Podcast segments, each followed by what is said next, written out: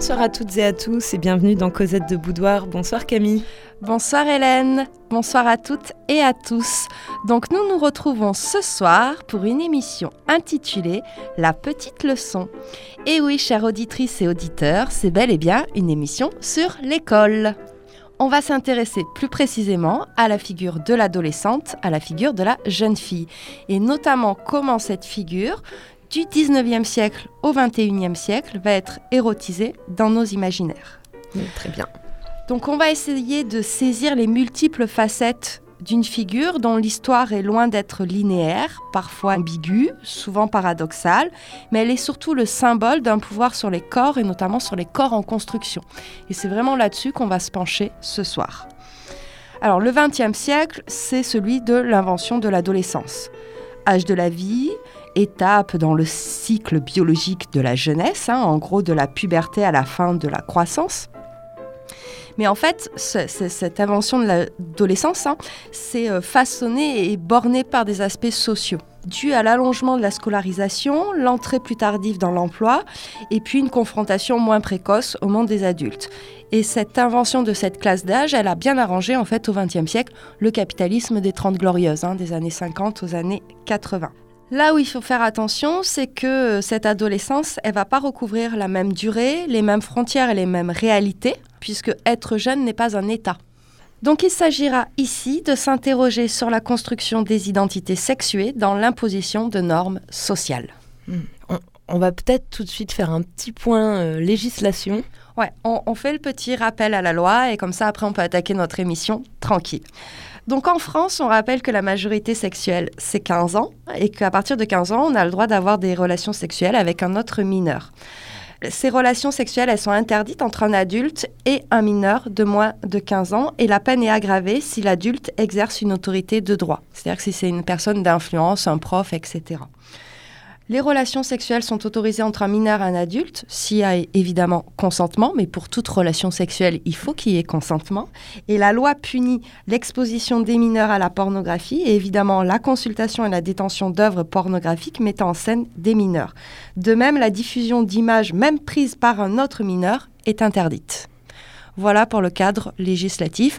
Si vous voulez plus de précisions, nous vous envoyons vers le fabuleux site légifrance.gouv.fr. voilà. Donc ce soir, c'est bel et bien une émission spéciale figure de la jeune fille. C'est une sorte d'archétype et c'est vraiment euh, à mettre en lien avec la scolarisation des filles. Hein. Donc on va s'intéresser plutôt pour euh, nos périodes historiques du début de l'école pour filles jusqu'à la mixité généralisée. Alors il faut savoir que la scolarisation des filles, elle est plutôt tardive en France. Par contre, la surveillance des corps et des esprits, ça, ça a toujours été. Hein. il n'y a aucun souci là-dessus. Et pour se mettre euh, dans le bain, on vous propose quelques petits extraits euh, du fabuleux manuel de civilité pour les petites filles à l'usage des maisons d'éducation de Pierre Louis, qui est sorti en 1926 et qui est une parodie des manuels d'éducation pour filles.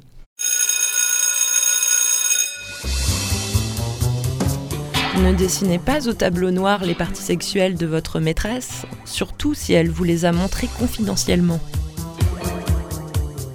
Quand vous venez de vous branler sous le pupitre, n'essuyez pas votre doigt mouillé dans les cheveux de votre voisine, à moins qu'elle vous en prie. Ne mouillez pas votre pouce dans votre bouche ou votre con pour tourner les pages. Parmi les principaux verbes de la quatrième conjugaison, il est inutile de citer foutre, je fous, je foutais, je foutrais, que je foutisse, foutant, foutu. La conjugaison de ce verbe est intéressante, mais on vous grondera plutôt de la connaître que de l'ignorer. Ah, Pierre-Louis. Alors il faut bien se dire que l'éducation, qu'elle soit transmise par l'école, les loisirs, les organisations de jeunesse, n'a rien de naturel, d'invariant ou d'universel. Pendant très longtemps, l'école des pauvres, hein, comme celle des riches, a bien participé à ce qu'on appelle la fabrication des filles. Comme d'habitude, on, on, va faire une émission en deux parties. Avec, dans un premier temps, de l'ingénu à la Lolita. Et puis ensuite, on s'intéressera à la lolicone et aussi la figure de la mauvaise fille. Ah, le meilleur pour la fin. Évidemment. Alors commençons par l'ingénue, Camille. Alors l'ingénue, c'est un petit peu l'arrière-grand-mère de la jeune fille. Je savais que tu aimerais cette expression. La mère grand, la mère grand, la mère grand.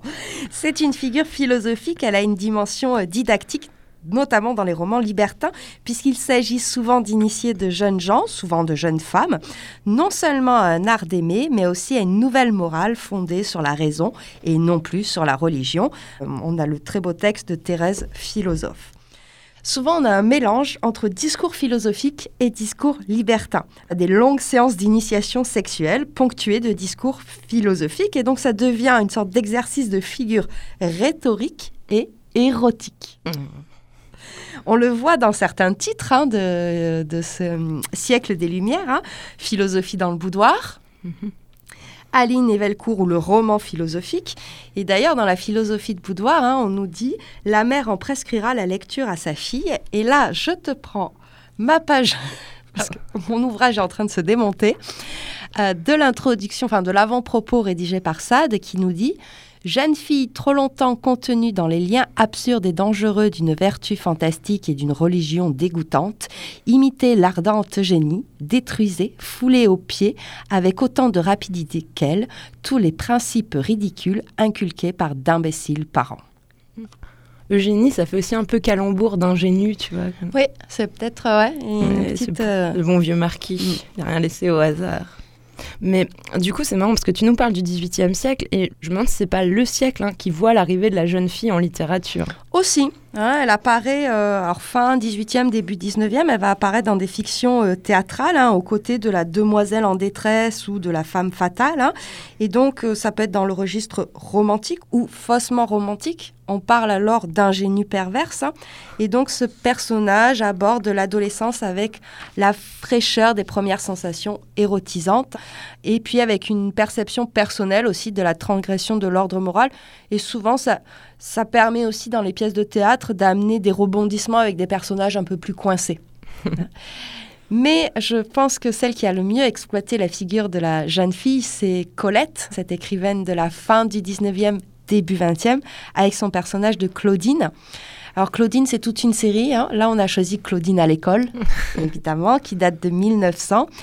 On vous laisse découvrir ça. Peut-être deux petites précisions. Donc, Claudine est avec une jeune enseignante hein, qui lui donne quelques cours particuliers pour la remettre à niveau. Et euh, Larousse, qui est nommée dans ce texte-là, c'est la directrice d'école qui est particulièrement sévère.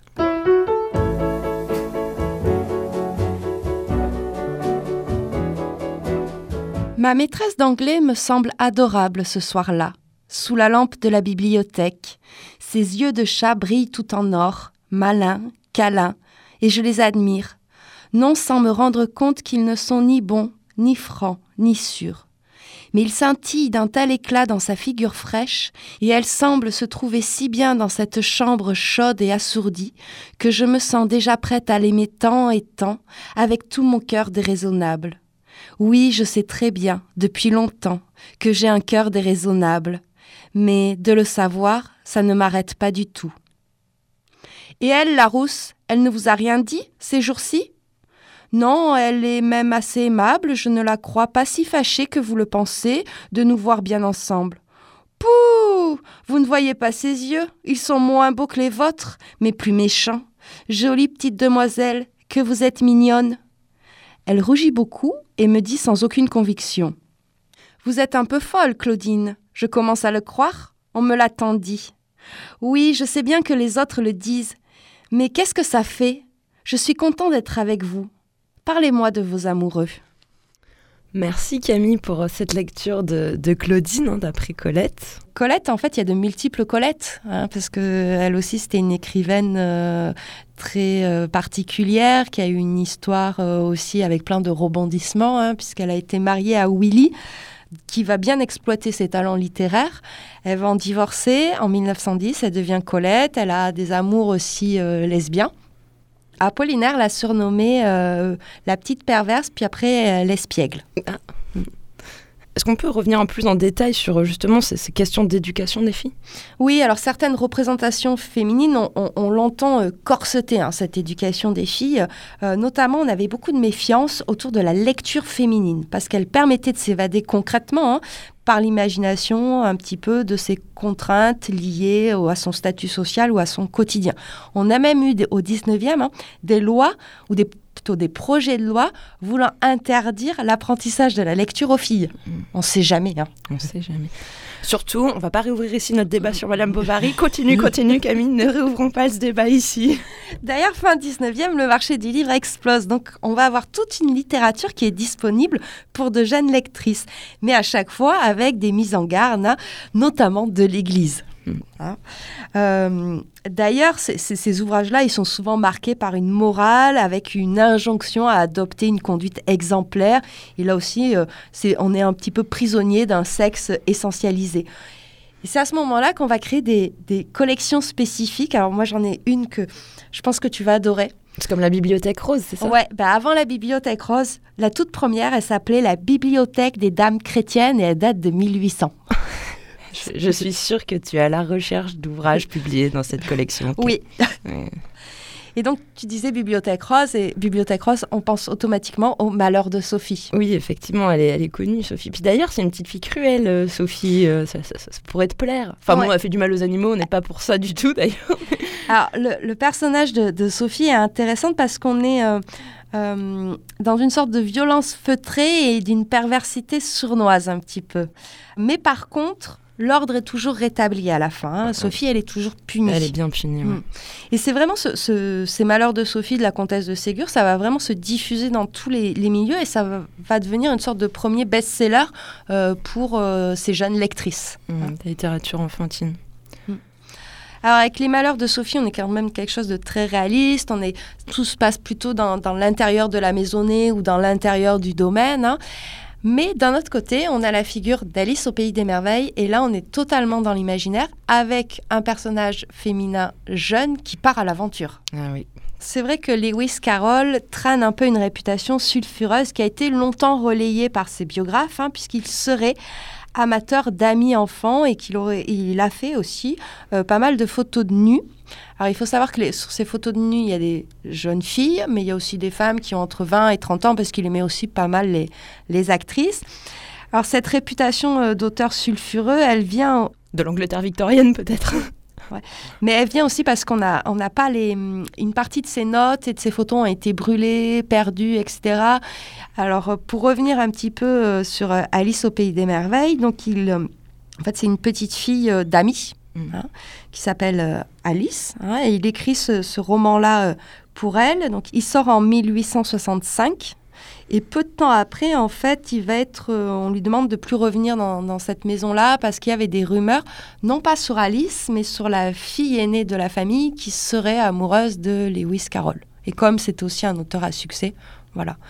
Alors pour revenir sur ces photographies de, jeunes filles, il faut savoir que c'est aussi un courant photographique de l'époque. Et qu'il y a aussi des femmes qui produisent des, photos de, jeunes filles. Mm. Alors, ce qui est intéressant de savoir, c'est que euh, nous, on a tous en tête cette image d'une Alice blonde aux yeux bleus. Disney. Disney. Hein Alors, c'est pas Disney qui a inventé la Alice blonde aux yeux bleus, c'est le premier illustrateur de d'Alice au pays des merveilles euh, qui s'appelait Arthur Rackman. Euh, mais euh, en fait, la vraie Alice, c'est une petite brunette. Oui, d'ailleurs, qu'elle a l'air tout à fait espiègle et pas du tout jeune fille sage, mm. justement. Mais Camille, tu veux peut-être revenir encore euh, sur cette histoire de scolarisation? Oui, alors on l'a dit en introduction, en France, on est plutôt face à une lente scolarisation des filles. L'objectif premier, hein, c'est pas euh, leur permettre d'accéder à la culture ou d'avoir un esprit critique. Hein. L'objectif premier, c'est de les arracher au bras de l'Église. Hein. voilà, la Troisième République, on scolarise les filles pour les arracher au bras de l'Église. Et surtout, il faut toujours leur rappeler que leur place est au foyer, donc travail, travaux d'aiguille, art ménager, manuel de bonne conduite, hein, tout ça, ça fourmille mmh. pendant le, tout le 19e ah, siècle. Tu ne serviras pas Dieu, tu serviras ton mari, je ne sais pas si c'est mieux en fait. Alors en 1880, les, les, lycées pour filles, pour jeunes filles sont créés, c'est la loi Camille C. Sauf qu'elles n'ont pas tout à fait les mêmes matières que les garçons. Elles étudient les humanités, sans le latin et le grec. De ce fait, elles ne peuvent pas passer le bac. Elles ont un diplôme de fin mmh. d'année d'études qui n'est pas l'équivalent du bac. Donc, elles ne peuvent pas faire des études supérieures. 30% de moins, c'est. Mmh. Pourtant, On a eu hein, des femmes qui, qui, ont passé le bac dès 1864, mais elles l'ont passé toutes seules en candidate libre. Donc c'était plutôt des, femmes euh, d'un certain milieu social qui pouvaient euh, avoir des cours particuliers. Et il va falloir attendre 1924 pour que les filles puissent euh, passer le bac. Et là aussi, hein, ensuite, va se mettre en place plein de nouvelles formations dans ces années-là, le diplôme d'infirmière, les écoles de surintendante, d'assistante sociale, de dactylo, de scéno, des écoles ménagères. Bref, on reste quand même dans des rôles sociaux très euh, sexués. Parce qu'on avait peur que les esprits se virilisent. Mesdemoiselles, mesdemoiselles, un peu de silence, s'il vous plaît. Pendant les deux années que nous allons passer ensemble à l'institution ménagère Van der Beek, vos futurs professeurs et moi-même allons avoir la délicate mission de faire de vous la perle des ménagères. Rotation chiffon, toujours dans le sens des aiguilles d'une montre. La bonne épouse est avant tout la compagne de son mari, ce qui suppose oubli de soi et bonne humeur. Arrête Petit extrait du film La Bonne Épouse, film qui se déroule dans une école ménagère euh, la veille de mai 68, on peut dire ça comme ça, avec euh, voilà un peu des, rébellions euh, de jeunes filles. Pour terminer un petit peu sur l'école, il va falloir attendre 1975 pour que l'école soit mixte. Mais après, on, y reviendra, ça pourrait faire le sujet d'une autre émission sur les contenus. Comment la mixité nous pèse après. voilà, sur les contenus disciplinaires. Alors, on scolarise les filles, mais on va pas trop non plus les éduquer ou leur proposer une éducation à la sexualité. Hein. Il va falloir attendre 1973 déjà pour que l'école s'interroge un petit peu là-dessus. Mais sinon, on est plutôt dans les années 60 sur une sorte de, de non-connaissance, en fait, Mm. On est sur une non-connaissance de son corps, de la sexualité, hein, depuis, euh, depuis le, 19e. Et ça, on le voit très très bien dans les journaux intimes. Euh, même si euh, dans ces années-là, on a une explosion, une multiplicité des images de jeunes filles dans la publicité, dans les magazines, dans la culture populaire. Mm. Dans ces années-là, on a aussi beaucoup de magazines. Hein. La presse grand public explose. Et on va avoir des magazines comme Mademoiselle H tendre, etc., qui proposent en fait des, des, euh, des images très genrées pour mmh. les adolescentes. Hein. On est dans cette idée de se projeter dans des images de soi désirées et désirables. Et pour les filles, ça va devenir une nouvelle injonction à la surveillance des corps. Il faut se mettre en valeur. Et euh, finalement, on n'a pas, toujours pas d'éducation à la sexualité. Comme on va pouvoir le, voir dans cet extrait de Mémoire de fille euh, d'Annie Ernaux, qui, euh, dans ce roman euh, autobiographique, raconte en fait sa, sa première fois. Ils sont dans sa chambre à elle, dans le noir. Elle ne voit pas ce qu'il fait. À cette minute, elle croit toujours qu'ils vont continuer de s'embrasser et de se caresser au travers des vêtements sur le lit. Il dit Déshabille-toi. Depuis qu'il l'a invitée à danser, elle a fait tout ce qu'il lui a demandé. Entre ce qui lui arrive et ce qu'elle fait, il n'y a pas de différence. Elle se couche à côté de lui sur le lit étroit, nue. Elle n'a pas le temps de s'habituer à sa nudité entière, son corps d'homme nu. Elle sent aussitôt l'énormité et la rigidité de son membre qu'il pousse entre ses cuisses. Il force. Elle a mal. Elle dit qu'elle est vierge, comme une défense ou une explication. Elle crie. Il la houspille. J'aimerais mieux que tu jouisses plutôt que tu gueules. Elle voudrait être ailleurs, mais elle ne part pas. Elle a froid. Elle pourrait se lever, rallumer, lui dire de se rhabiller et de s'en aller. Ou elle, se rhabiller, le planter là et retourner à surpatte. Elle aurait pu. Je sais que l'idée ne lui en est pas venue. C'est comme s'il était trop tard pour revenir en arrière, que les choses doivent suivre leur cours, qu'elle n'ait pas le droit d'abandonner cet homme dans cet état qu'elle déclenche en lui, avec ce désir furieux qu'il a d'elle. Elle ne peut pas imaginer qu'il ne l'ait pas choisi, élu, entre toutes les autres. La suite se déroule comme dans un film X, où la partenaire de l'homme est à contretemps, ne sait pas quoi faire parce qu'elle ne connaît pas la suite. Lui seul en est le maître. Il a toujours un temps d'avance. Il la fait glisser au bas de son ventre, la bouche sur sa queue. Elle reçoit aussitôt la déflagration d'un flot gras de sperme qui l'éclabousse jusque dans les narines. Il n'y a pas plus de cinq minutes qu'ils sont entrés dans la chambre une première fois qu'on souhaite à personne. C'est ça, une première fois qu'on souhaite à, personne et qui est euh, révélatrice en fait de ce manque d'éducation et d'accès au savoir quoi, et de méconnaissance de son corps quoi. La petite leçon de Cosette de Poudoir.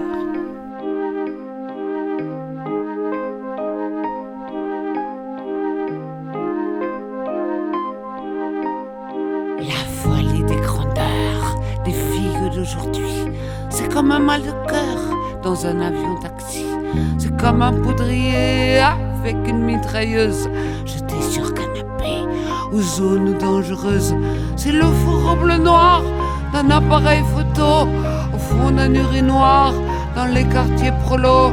Un bouillon de 11 heures et des ongles vernis.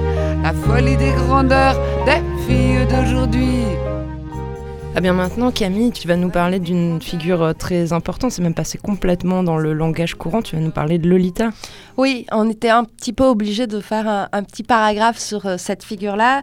Donc Lolita, c'est devenu une expression, hein, mais à, à l'origine, c'est un roman et ça a une place unique dans l'histoire de la littérature du XXe siècle. C'est un roman scandaleux, une satire sociale, un polar atypique. C'est un roman qui s'est vendu à 50 millions d'exemplaires dans le monde entier et c'est peut-être un des meilleurs tests baromètres des capacités de lecture d'un individu. Alors avant de se lancer dans l'analyse, on va peut-être juste lire euh, ce qu'on appelle l'incipit, c'est-à-dire le début du roman, qui est très célèbre. Lolita, lumière de ma vie, feu de mes reins, mon péché, mon âme, Lolita. Le bout de la langue fait trois petits pas le long du palais pour taper, à trois, contre les dents. L'eau, li, ta. Le matin, elle était l'eau, simplement l'eau, avec son mètre 46 et son unique chaussette. Elle était Lola en pantalon. Elle était Dolly à l'école. Elle était Dolores sur les pointillés. Mais dans mes bras, elle était toujours Lolita. Une autre l'avait-elle précédée? Oui, en fait, oui. En vérité, il n'y aurait peut-être jamais eu de Lolita si un été, je n'avais aimé au préalable une certaine enfant, dans une principauté au bord de la mer. Quand était-ce? Environ autant d'années avant la naissance de Lolita que j'en comptais cet été-là. Vous pouvez faire confiance à un meurtrier pour avoir une prose alambiquée. Mesdames et messieurs les jurés, la pièce à conviction numéro un est cela même que convoitaient les séraphins ces êtres candides, simples, aux ailes altières. Voyez cet entrelac d'épines.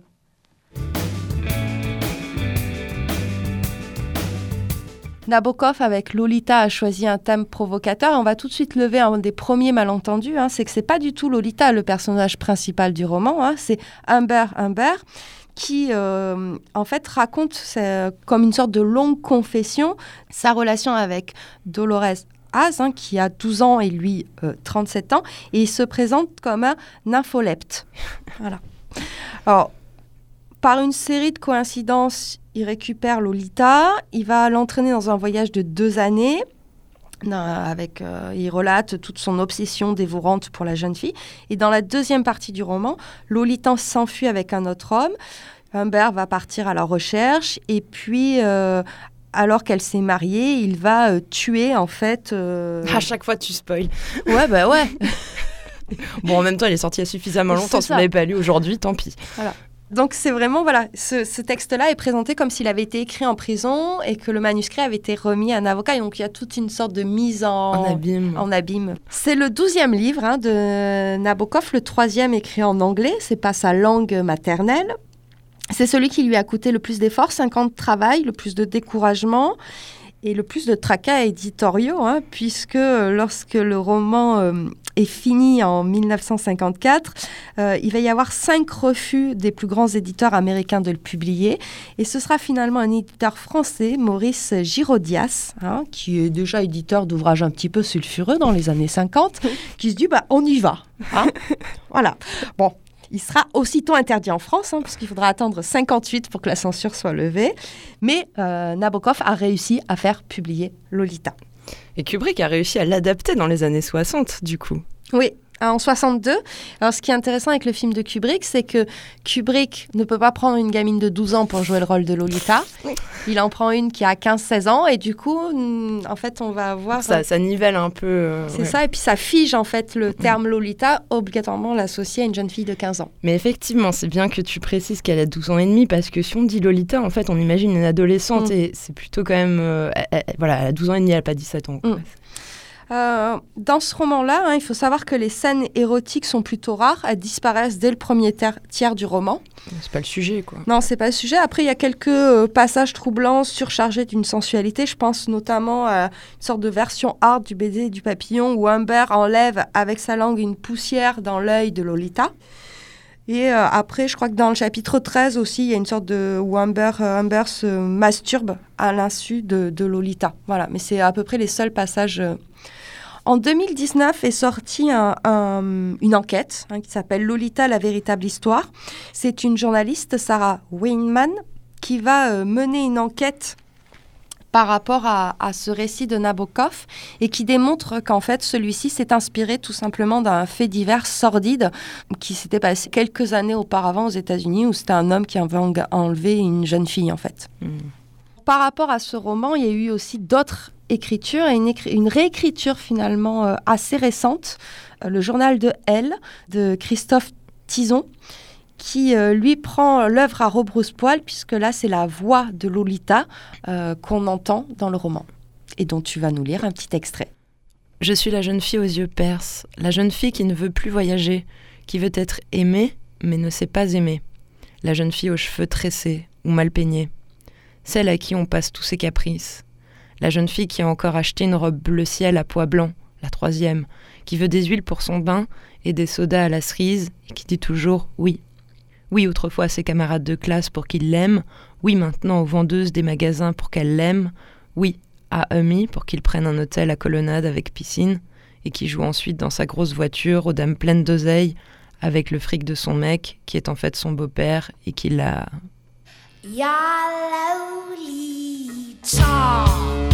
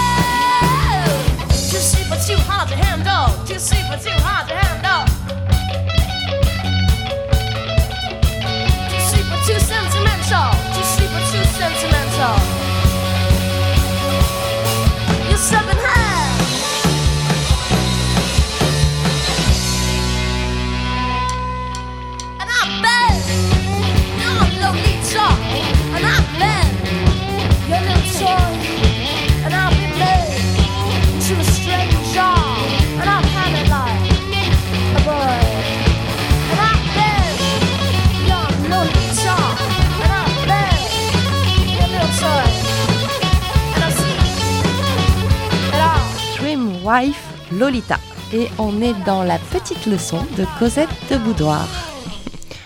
Alors après euh, Nabokov, on va rester sur les choses un peu sulfureuses. Oui, on a aussi un, peintre français, euh, Balthus, qui euh, lui aussi représente des jeunes filles, souvent peintes dans des poses paradoxales. Et il y a deux, trois tableaux, dont la leçon de guitare qui était sortie en 1934, qui avait fait scandale, puisqu'on a une jeune fille et sa professeure de musique dans une situation suggestive et fortement sexualisée. Cette peinture a même été retirée du MoMA. Ouais je dis ouais, comme si non tu me l'apprends, mais pour lui l'adolescente est un symbole. Hein. Euh, c'est pas du tout un canon esthétique ou voilà. Au contraire, il, la voit comme un être incomplet euh, au niveau d'un stade un peu de chrysalide. Mm. Voilà. Alors des photos euh, comme ça de jeunes filles qui ont un petit peu défrayé la chronique ou qui interrogent. Hein. On avait eu Gary Gross avec The Woman in the Child, ou même les photos de Larry Clark qui avait fait scandale à leur exposition. Et toi, tu parlais aussi de... Il y a Betty Reims qui a photographié. Alors, comme c'est une femme, du coup, peut-être qu'elle a moins de problèmes, mais c'est vrai qu'elle a aussi, euh, je trouve, fait de, belles photos de, jeunes filles. Mais c'est vrai qu'après, en préparant cette émission, on se disait, mais au final, regarde deux gars, ces petites danseuses, voilà, euh, toutes jeunes aussi. Et puis après, si on remonte, euh, Fragonard, enfin, mm. c'est pareil, lui aussi, il peint des petites filles pendant la sieste. voilà. Alors cet éveil érotique de la jeune fille, donc on, le voit un petit peu dans, l'art, hein, mais c'est sûrement plus flagrant dans le monde du cinéma. Ah, c'est à voir parce que on, peut se dire, voilà, au, cinéma, évidemment, c'est aussi ce regard euh, masculin qui nous donne à voir euh, ces, jeunes filles. Alors, c'est sûr, après, si on pense du côté des États-Unis, euh, au côté teen movie, ça aussi un côté un, peu lisse. Alors, c'est vrai que ça reprend comme ça la, figure de la nymphette hein, qu'on connaît. Et c'est peut-être dans. Moi, je pense au, film American euh, Beauty. là, où on voit ce gars euh, d'adulte masculin hétérosexuel. Euh, ouais, ce qu'on appelle le male gaz, hein, où là, c'est peut-être le plus flagrant dans ces films sur adolescentes, quoi. Ouais, peut-être. Peut-être, peut-être. Alors, tu parlais des, teen movies, c'est quand même un, genre de cinéma très normé. Et notamment, on a les chick flicks c'est les films pour filles qui s'articulent principalement autour de la perte de la virginité. Et souvent, euh, même c'est associé à un cinéma d'horreur, hein, un petit peu, où on a un groupe d'adolescentes qui, après leur perte de la virginité, sont tuées les unes après les autres par un psychopathe. Hein. Ça a fait comme ça des scénarios en pagaille. Hein, dont on ne citera pas les films parce qu'ils sont de qualité. Euh, Mais euh, c'est souvent des films à l'inverse des sexes Quest, qui sont plutôt des, films pour garçons qui vont jouer sur le registre du comique et qui vont véhiculer la, culture du viol, où on n'a euh, pas du tout une sexualité féminine autonome. Hein, dans les, euh, chez les films pour garçons, on parle de masturbation, etc. Dans les films teen movies pour filles, non, en fait, d'ailleurs, on présente les filles euh, sans arrêt euh, dans une rivalité avec la figure de la garce. Elles sont très stéréotypées, de race blanche, milieu social aisé, sexualité hétéronormée, puis on retrouve toujours les mêmes choses, euh, le relooking, la pression sociale sur les épaules de la jeune fille pour qu'elle convienne à une norme de beauté, etc. Ouais, tu sens que j'en ai vu beaucoup des teen movies. Oui, et puis c'est ça, du côté américain, il y a ce côté souvent souvent lisse, alors que je trouve qu'en France, en tout cas, il y a quelques exceptions. On, ne mm. cite pas le film de Breya, une vraie jeune fille, on en a déjà beaucoup parlé, mais je pense par exemple à quelque chose de beaucoup plus doux, Pauline à la plage d'Éric Romer, où il nous montre, c'est quand même sorti en 83. Je veux dire, il y a peu de personnages féminins qui ont le premier rôle euh, de film et on voit vraiment les interrogations de cette jeune fille de, de 14 ans. On se soucie en fait de, ce qu'elle ressent et de ses interrogations. Et ça nous emmène un peu à parler de, Céline Sciamma, où elle a fait ça très bien dans La naissance des pieuvres, où elle nous montre vraiment les, les émois de, cette jeune fille qui n'a pas 15 ans pour euh, une autre jeune fille qui fait de la natation euh, synchronisée, qui est incarnée par Adèle Haenel au passage c'est aussi tout un lien d'amitié entre les filles en même temps que des questions de désir qui sont là. Et puis bon, naissance des pieuvres, enfin tout est un peu dans le titre déjà, je crois. Ouais, et puis c'est euh, ce qui est intéressant, c'est que c'est c'est son premier film. C'est son premier, ouais, sur un scénar d'école qu'elle a fait pour la Fémis. Et puis lui ont dit en fait tourne-le ton, ton film. Et, c'est vrai que c'est très beau. Et puis là, il y a forcément un lien avec Eric Romer parce que vu son lieu de tournage, etc. C'est, enfin tu vois, c'est marrant. Euh. Et dernièrement, on a eu aussi euh, Maimouna Doucouré avec euh, Mignonne. Oui, qui interroge beaucoup sur la sexualisation mm. des films. Il y a tout un débat d'ailleurs euh, par rapport à Netflix. On l'a accusé en fait de véhiculer le cette culture en Ouais. fait. En fait, on l'a accusée de véhiculer cette hypersexualisation euh, des filles, alors que plutôt dans le film, c'est ce qu'elle dénonce en fait. Et euh, elle le dénonce pas de manière manichéenne. Elle dit pas euh, oh c'est pas bien, elles s'hypersexualisent, c'est leur faute, etc. Elle montre en fait comment ces gamines-là, elles sont coincées dans des trucs complètement euh, paradoxaux avec des messages contradictoires. Je- pour, pour en parler de son film, j'ai entendu, il y a une phrase que je trouve fait assez bien la synthèse. Elle dit J'avais envie de filmer cet âge où d'un côté tu tiens ton poupon Mm. et de l'autre main une cigarette. Mm. Enfin, tu vois Voilà. vraiment sur cette ambiguïté de cet C'est ça, et que la deux. société, en plus, elle- avec le capitalisme, etc., on, et la culture pop, hein, on, Ça y est, Tati Marc, ça y est reparti. on a ce, ce mélange-là, hein, ce shaker-là, hop, hop, hop, et tu te débrouilles avec ça et t'as 12 ans. Allez. Alors, ce qui est chouette aujourd'hui aussi, c'est qu'on a des séries pour adolescents qui proposent enfin hein, d'autres images d'adolescents et des images un peu plus complexes et qui interrogent aussi la sexualité, comme euh, la série Sex Education ou euh, Euphoria, où on a des, euh, un personnage euh, trans aussi. Et, et ça, et je pense qu'il faut vraiment favoriser ces œuvres-là qui échappent au carcan conservateur afin d'obtenir un cinéma qui soit le plus représentatif du, du public, hein, avec des adolescents contrastés, qui abordent des sujets tabous. euh, voilà, en fait, il y a plein de choses à créer dans le cinéma.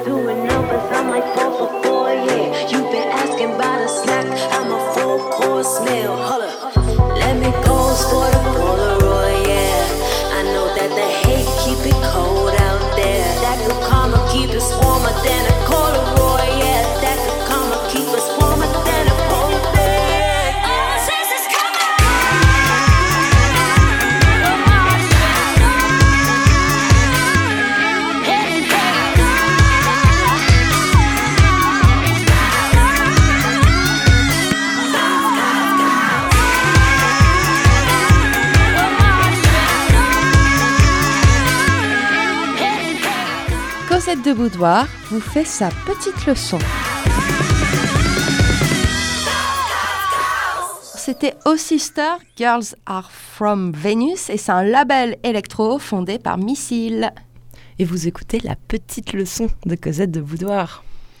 Alors maintenant, on va repartir au Japon. Et oui, On- On va s'intéresser à la figure de l'écolière kawaii qui est contraire à la figure de la Lolita. ah oui, c'est très différent. Ah ouais, c'est presque à, à l'opposé. Donc euh, au Japon, pour séduire, hein, il faut avoir l'air d'une proie fragile et responsable. hein. c'est le fantasme de la lolicone, de la gamine débutante. Oui, parce qu'on l'a pas forcément dit pour euh, Lolita, mais euh, c'est ce qu'elle fait Lolita, quoi. Ouais. Là, euh, la kawaii, non. Hein, c'est un charme juvénile, gracieux, vulnérable, naïf, innocent. hein, on est une sorte de... de, de, de- c'est- au départ, c'était une sensibilité, puis après, c'est devenu vraiment une mode juvénile qui a été repris par les adultes. Et c'est un fantasme très post-seconde guerre mondiale. hein, on est tout à fait dans la culture teenage euh, euh, américaine. Euh, ce qui est intéressant, c'est que cette mode, elle va exploser au moment où elle est la plus critiquée dans les médias. hein, et que là, elle va se répandre un petit peu partout euh, dans le monde. Et euh, on est aussi sur tout un esthétisme puéril avec les pieds en dedans, euh, des postures euh, euh, assises par terre, genoux relevés en X qui permettent d'apercevoir la culotte. Voilà, on a tout un vocabulaire aussi. Des onomatopées qui remplacent le langage. hein. Doki doki, c'est le bruit du cœur pour dire ému. voilà. On est dans quelque chose qui est assez régressif et ça fonctionne parce qu'on a vraiment un fétichisme de la lycéenne, voire un fantasme de l'uniforme d'écolière. Hein. Et là, je pense évidemment à Sailor Moon. hein. je ne pouvais pas euh, ne pas la caser dans cette émission. D'accord, on va faire un point Sailor Moon maintenant. Voilà, au nom du prisme lunaire Transforme-moi, hein, un manga de 18 volumes. La série, la plus longue série d'animation consacrée aux Magical Girls. 200 épisodes entre 1992 et 1997, donc je suis sûre que tu en as maté. J'ai gardé des enfants, Camille, ça a été mon, mon boulot d'adolescente pour survivre, donc euh, ils étaient calmes devant Sailor Moon. Mais du coup, quand tu dis diffusé de 92 à 97, on a envie de dire puis de 97 à 2007. Tu vois, parce que ça, ça a duré. Quoi. On a des versions musicales, etc. Enfin, c'est énorme. Et euh, Sailor Moon, c'est quand même une jeune fille qui a des super pouvoirs. Alors certes, elle est en uniforme d'écolière, Elle a 80% de jambes et 10% de, de buste voilà. On voit sa culotte une fois sur deux, euh, tout le temps. voilà. Mais elle a des pouvoirs magiques. Bah, c'est ça que t'as kiffé. Alors, au Japon, c'est vrai que la culotte a une importance euh, très forte. hein. Et là aussi, on a un véritable fétichisme avec des, des, des- des, hum, Bah, magasins, hein, des commerces spécialisés dans la vente de culottes déjà de- oui, voilà, c'est ça. Tu vas acheter une culotte portée comme ça dans un petit sachet en plastique. Voilà. Alors, depuis 2004, c'est interdit d'acheter des culottes portées par des mineurs. Ah.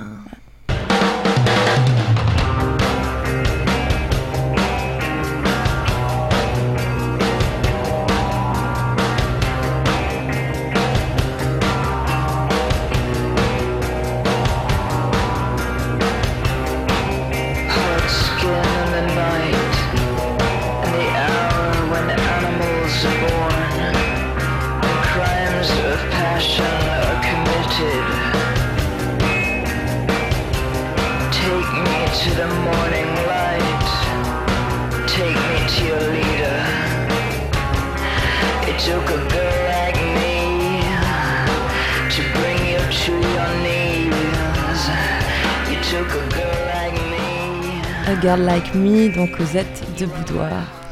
Un morceau qui nous permet d'aborder la figure de la mauvaise fille. Ah, ça y est. Ouais. Alors c'est vrai que les filles des classes populaires, euh, on a eu une sorte de surveillance peut-être plus accrue pour elles que les jeunes filles de bourgeoisie. Donc il y a eu la justice, l'école, la loi hein, qui s'est exercée de manière différenciée selon évidemment hein, si elle s'applique à une fille ou un garçon. Et donc ces filles-là qui refusent d'être des jeunes filles dociles, elles vont subvertir les normes, hein, défient l'ordre social, moral, sexuel et racial. Et ça, ça plaît pas dans la France des années 50-60. Ça s'appelait toujours pas Et ça plaît toujours pas, ça c'est sûr. Pour illustrer un petit peu cette euh, mauvaise fille, je vous propose un extrait de La bâtarde de Violette Leduc. Alors c'est le premier volume de son autobiographie, volume qui est préfacé par Simone de Beauvoir, qui l'a soutenu moralement et financièrement, hein, La classe, la la classe. classe. Ben, je vous laisse le découvrir, on en parlera après. Il ne faut pas que le lit gémisse, dit-elle. Je cherchais une place froide sur l'oreiller, comme si c'était à cette place que le lit ne gémirait pas. Je trouvai un oreiller de cheveux blonds. Isabelle me ramena sur elle. Nous nous serrions au corps, nous désirions nous faire engloutir. Nous nous étions dépouillés de notre famille, du monde, du temps, de la clarté.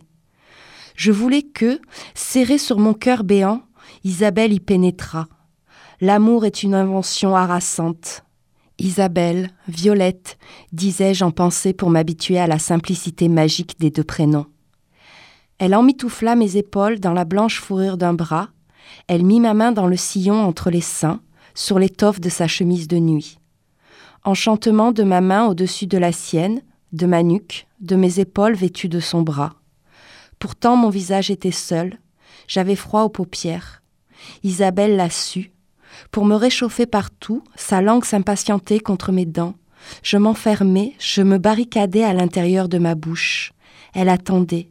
C'est ainsi qu'elle m'apprit à m'épanouir. La muse secrète de mon corps, c'était elle.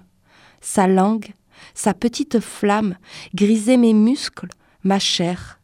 Je répondis, je provoquai, je combattis, je me voulus plus violente qu'elle. Le claquement des lèvres ne nous concernait plus. Nous nous acharnions même si, à l'unisson, nous redevenions méthodiques, notre salive nous droguait. Nos lèvres, après tant de salive échangée, se désunirent malgré nous. Isabelle se laissa tomber au creux de mon épaule. Un train, dit-elle, pour reprendre haleine. On rampait dans mon ventre. J'avais une pieuvre dans le ventre. La bâtarde de Violette euh, Leduc. Bah ça y est, maintenant on peut en parler de ce texte. Oui, alors vous imaginez qu'il a fait scandale, hein, évidemment, parce qu'on trouvait qu'il y avait beaucoup d'impudeur, une impudeur corporelle et érotique, hors norme. Et oui, parce qu'elle évoque les questions de lesbianisme entre deux filles scolarisées au lycée-collège, hein, lycée. Et ça, à l'époque, c'était irrecevable. Pourtant, dans l'imaginaire, c'est présent quand on imagine lieu Oui, d'enfermement. mais là, c'est les- écrit par une femme. Ah oui. Hein elle s'écrit par Euh, une femme. Et voilà. Et c'est, on est dans un femelle gaz. hein, on n'est pas du tout dans un, un érotisme par et pour les hommes. Voilà, là, c'est un érotisme par et pour les femmes. Euh, moi, ça m'a fait penser à un, film Jeune fille en uniforme.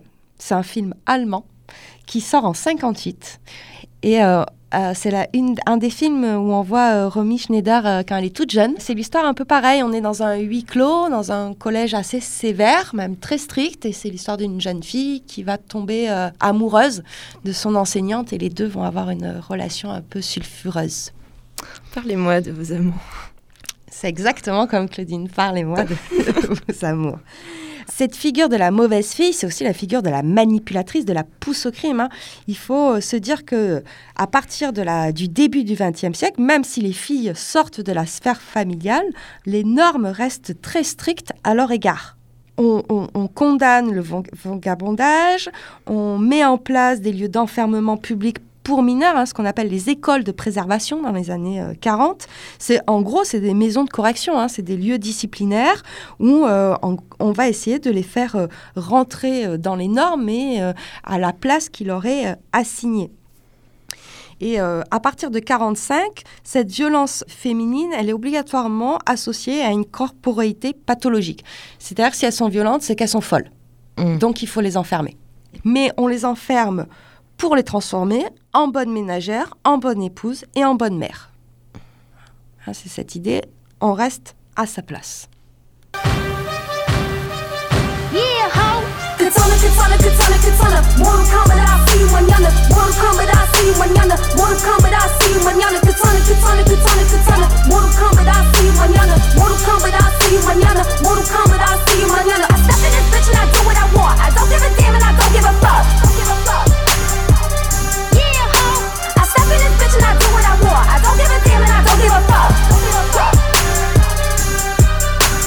Princess Nokia, you could call me on my cellular. I think I'm the shit, and I never been a regular. Rhymes I spit up sick, see you bleeding from your jugular. You could suck my dick, all them shady fucks that set me up. Up in the crib, I'm up in the show. I'm doing my thing like never before. I'm rocking and dropping the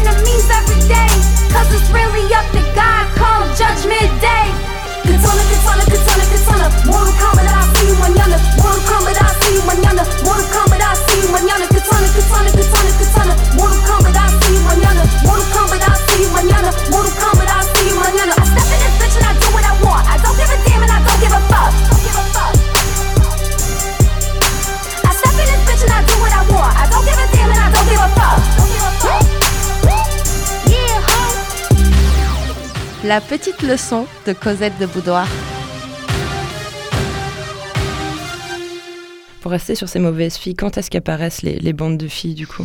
Euh, alors, on avait vu une, euh, qu'il y avait déjà des, euh, des- des filles qui fréquentaient euh, les bandes d'Apache dans les années 20-30, mais à partir des années 50, deviennent visibles ce qu'on appelle les Teddy Girls. Les Teddy Girls, c'est vraiment des bandes de filles, hein, autant des, des blousons noirs, et euh, c'est plutôt des, des jeunes de- des classes ouvrières qui euh, avaient un look très particulier, qui mélangeaient des vêtements d'époque édouardienne, donc un peu, euh, voilà, euh, 19e, avec des éléments pris dans le rockabilly. Ça devait être beau, tiens. Ouais, c'est assez. hein, elles ont des gueules pas possibles. Euh, voilà. Et souvent, elles sont prises en photo dans des, pff, dans des euh, zones désaffectées. euh, voilà, tu Genre sens terrain vague. et tout Ouais, ça. elles traînent dans la rue. Et il y a un photographe, euh, Ken Russell, qui s'était spécialisé dans ces euh, photos de Teddy Girl. Et là, on n'est pas du tout dans un truc érotisé. hein.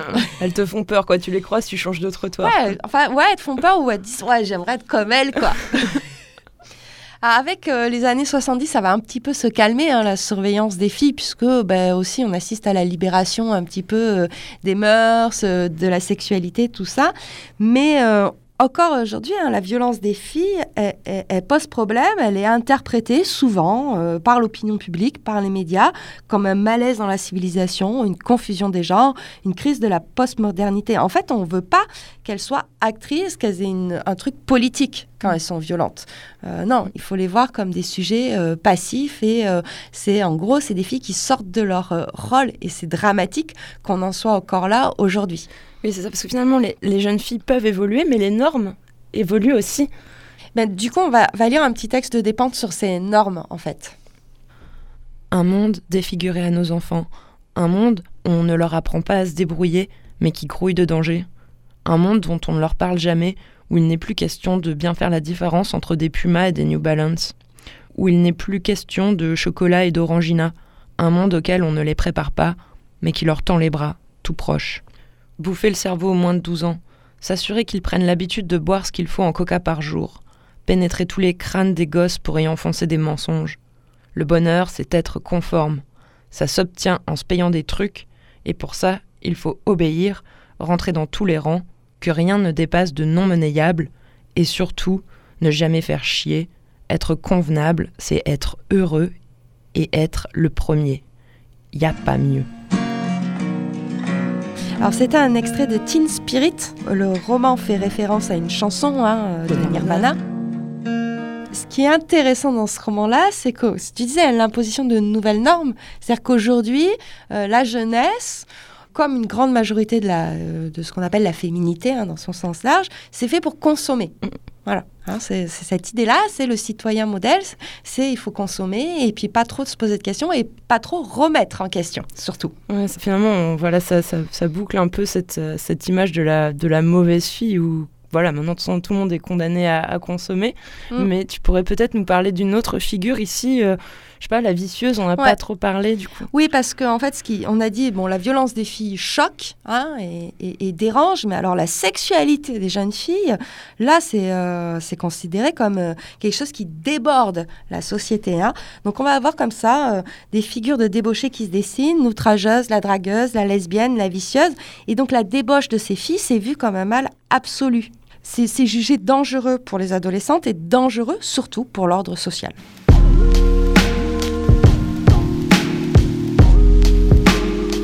Real niggas do not deserve pussy. Meaning it's more you see right through walls, ain't talking about pussy.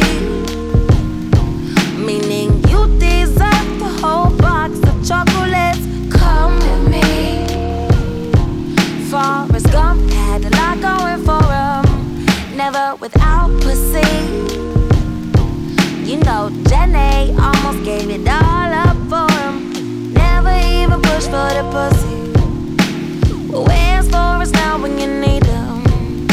Et alors ce danger de la sexualité des adolescentes pour l'ordre social, on le retrouve encore aujourd'hui en 2020, puisque l'émergence d'autonomie sexuelle des jeunes va de pair avec une explosion des inquiétudes d'adultes. Parce qu'avant, en fait, les, les- les transmissions, elles étaient verticales. hein, c'est-à-dire on, on bourrait le crâne de ces jeunes. De ces mômes, tu veux dire de Voilà. ses propres enfants C'est ça. Maintenant, on est plutôt dans une éducation horizontale où le jeune va aller chercher à droite à gauche des infos sur les réseaux sociaux, Internet, moyens de communication, etc. Du coup, on peut moins contrôler. Donc, ça fait flipper. Et donc là, on va avoir plein de nouveaux euh, objets de crainte, voire de fantasmes qui se mettent en place. On dit que les adolescents sont vulnérables aux risques sexuels, aux risques de violence, qui vont subir des dangers moraux, qu'il faut les protéger, Qui jouent au jeu du foulard, tu sais. voilà, qui sont exposés à une perte totale des repères sociaux, qui ne connaissent pas leurs propres limites, la différence entre fiction et réalité, ça c'est pour la pornographie, qu'ils transforment leurs loisirs et plaisirs en addiction, et que voilà, ce serait presque un danger social, une nouvelle classe dangereuse, hors de tout contrôle, portée à la violence, bref, on n'en peut plus. et ce que je trouve symptomatique de ces euh, nouveaux objets de crainte ou de fantasme, c'est qu'encore aujourd'hui, on en est à parler de l'habillement des jeunes filles, qui est régulièrement critiqué comme hypersexualisé, voire libertin. Je, précise, à la rentrée euh, 2020, le ministre de l'Éducation a parlé euh, qu'il fallait des tenues républicaines pour aller à l'école, c'est ça? Et en fait, c'est peut-être un non-dit qu'il s'agit de la tenue des filles, en fait, qui pose problème. Oui, c'est la encore une fois, hein, c'est la, ça, ça prouve hein, la puissance du contrôle social sur les corps féminins. Contrôler les tenues des filles sous prétexte qu'elles risquent d'exciter les garçons hétéros, c'est exactement ce qu'on appelle la culture du viol. Mais ils le disent pas comme ça. Ah si, euh, ouais, si, carrément. hein, Il y a des, des trucs comme ça qui sont dits, euh, oui, c'est parce qu'elles excitent les garçons, quoi. D'accord. Voilà. Et donc, on a une approche aussi totalement hétérocentrée, parce que visiblement, il n'y a que les garçons hétérosexuels qu'il faut protéger de la tentation. hein. Mm. C'est aussi rappeler à ces filles que leur corps ne leur appartient pas, qu'il appartient aux autres, À ceux qui la regardent. à ceux qui la regardent. hein. Et puis voilà, c'est encore une fois une assignation des filles à la potentialité sexuelle de leur corps d'adolescente. En fait, c'est les adultes, avec leur regard, qui érotisent les corps de ces jeunes filles. Elles, pff, non, elles s'habillent comme elles en ont envie parce que ça leur plaît, etc. Et donc, c'est, encore une fois, nourrir des représentations qui enferment les corps des jeunes filles dans un registre sexuel et leur dénier toute capacité réflexive. Et en fait, là, en faisant ça, on véhicule une fois plus ce double standard de sexe qui fonctionne comme un rappel à l'ordre des genres. C'est-à-dire que, en gros, il y a une division implicite du travail amoureux et relationnel qui fait des filles ou des femmes les gardiennes privilégiées d'une morale sexuelle, en gros une sorte d'agent civilisateur. hein. Euh, à elles d'avoir un sexe raisonnable Mais de faire des enfants. et de faire des enfants et de voilà. Et ça favorise pas tellement l'égalité entre les sexes ni l'égalité des désirs. Et euh, je pense qu'on va terminer là-dessus sur euh, le fait que ben, l'éducation nationale qui doit proposer trois séances annuelles d'éducation à la sexualité, ben, on en est très loin encore aujourd'hui. Et ce qui me met moi clairement hors de moi, c'est quand c'est l'école même qui continue de véhiculer des clichés, des stéréotypes Au moins aussi gros que ceux qu'on voit dans les pubs. voilà, au moins aussi gros que ce qu'on voit dans les pubs. Ce qu'on a vu, c'est que la sexualité adolescente apparaît toujours irrationnelle, hein, que ce soit au 19e comme au 21e, et que c'est sans arrêt un objet de peur et de fantasme. Et donc, on est toujours à faire des injonctions à ces jeunes filles, euh, notamment par rapport à leur corps, et qu'il serait peut-être temps qu'on leur foute la paix, tout simplement. Voilà, non, c'est bien comme conclusion. Foutons-leur la paix. Foutons-leur la paix, ouais. Écoute, très bien Camille, Euh, vous retrouvez cette émission euh, en podcast comme d'habitude et puis n'hésitez pas à aller faire un, un tour euh, sur les réseaux. Ouais, et puis alors je rappellerai que cette émission a été préparée grâce à l'ouvrage Vagabonde, voleuse et vicieuse de Véronique Blanchard, Hétéro, l'école de Gabriel Richard et La fabrique des filles de Rebecca Roger et Françoise Thébault. Très bonne fin de soirée à toutes et tous, à la prochaine. Bonne fin de soirée, au revoir.